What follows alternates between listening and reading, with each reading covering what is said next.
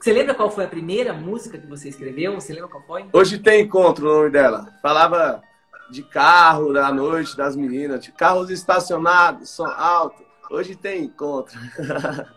Caraca, você gravou essa música ou não? Gravei. Depois vou te mandar aí, hein? No Repara a Voz. Clipe novo, né, Hungria?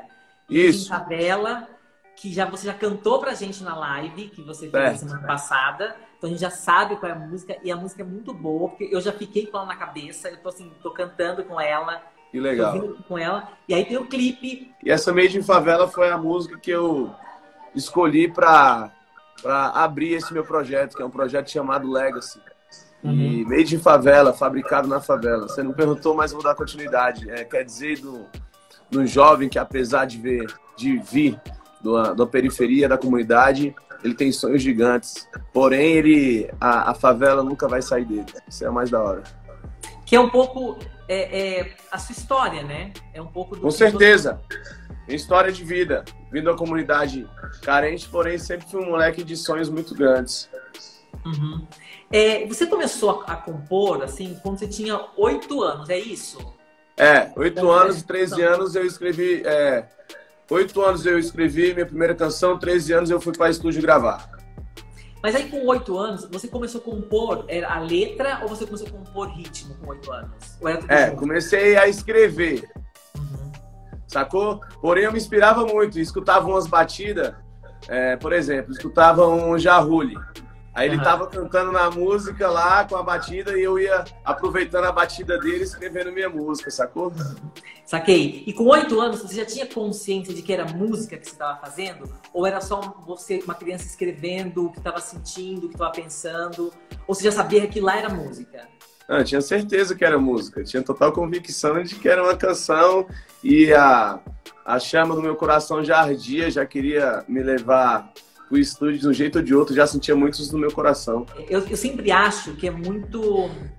É um pouco de sorte e um pouco de dedo de Deus, ou enfim, alguém muito jovem descobrir o que quer fazer da vida. Assim, porque às vezes Sim, pessoas. eu acredito muito nisso. Acredito Porque- muito. Porque tem gente É. que passa a vida inteira buscando o que quer realizar, como é que quer contribuir para a formação da nossa sociedade, como é que quer Eu- contribuir. E você achou isso cedo, né? É, eu acredito muito nos planos de Deus, assim como você falou. Tem trabalho pra caramba, mas os planos de Deus, eles são infalíveis, né? E aí, eu me pergunto até hoje, se eu não fosse um cantor, o que, que eu seria? Porque eu, realmente eu não tinha vocação pra outra coisa, a não ser cantar, a não ser fazer música. Ou seja, eu sustento a minha família fazendo o que eu mais amo na vida, que é cantar. Isso é um privilégio para pouquíssimas pessoas. Até porque esse trabalho nosso exige muita dedicação, né? Então, quem geralmente mexe com música não sabe mexer com outra coisa, não tá estudando, não tá fazendo mais nada. Tá só estudando a música. E realmente é uma, uma corda bamba. Der certo, não dá certo, mas eu acho que me fez dar certo foi quando eu mergulhei no, no som, fazer o que eu amo, foi realmente mergulhar cego. Eu não, não pensava em, ah, eu vou ganhar dinheiro, ah, eu vou ficar famoso, não. Eu nunca, nunca pensei isso. Até acontecer. Eu pensava em fazer o que eu mais amava e ser reconhecido. E hoje as pessoas costumam trabalhar muito pensando muito em, em ser famoso. Essa parada eu acho que se torna algo meio fútil. A Ceilândia, quando você era criança, ela era uma comunidade é, é, que a, a violência estava presente, porque quando ah, que é muito comum quando a, a- a- gente vê nos jornais ou vê as estatísticas, a violência é sempre muito presente nas comunidades. É, muito porque não porque elas querem viver aquela realidade, mas É. porque a situação de pobreza às vezes é, vem acompanhada disso de uma maneira que, que, que é, é muito cruel. E você falando de amor, assim, eu queria saber primeiro se você, é, é, em que momento você sentiu ou se você viveu é, é, a violência na comunidade em que você vivia e como é que você conseguiu, se passou por isso, blindar isso, transformar isso em amor para você fazer isso, transformar isso em arte agora, né? Entendi. Acho que presenciei inúmeras vezes a violência ceifando várias vidas no lugar de onde eu vim. É, a violência trazendo realmente um caos muito grande. E eu acredito muito numa base familiar sólida, Uhum. entendeu? Então eu tive, eu fui agraciado com, com uma base familiar muito ímpar. Então, desde pequeno, minha, minha mãe e meu pai sempre colocou o temor de Deus muito no meu coração. Então, sou um cara totalmente é, temente a Deus. Tive várias oportunidades para ir para o crime, tive várias oportunidades para estar em uma vida que não era correta. E, algo, talvez, o 90% de certeza, algo que minha mãe criou dentro de mim, toda vez que eu estava indo por um caminho errado, aquilo me incomodava. É, isso é impressionante, o que, o que uma base familiar pode fazer, o que o temor a Deus pode fazer. Eu quero mandar uma mensagem que é porque a gente nasceu no lugar e passamos necessidades que a gente tem que viver desse jeito para sempre. Eu acho que se a gente nasceu já é uma oportunidade e a gente só tem uma chance, que é a dessa vida.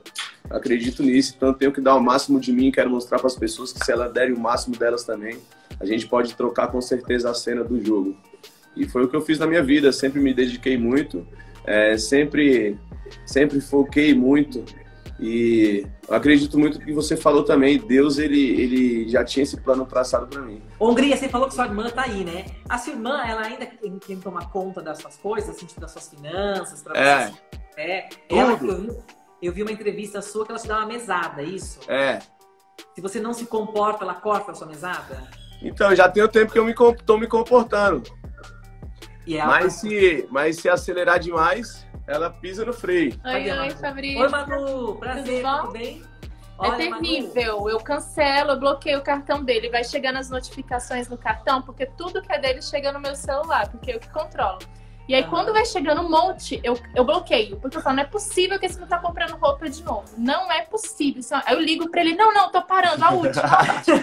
Desse jeito. É sério, verdade. Já aconteceu alguma vez de, de, de estar tá comprando, você bloquear e aí ele foi tentar passar de novo e não conseguiu? Não, já aconteceu o contrário. Já aconteceu de ter um dinheiro na conta e ele sempre fala, mana, põe 100.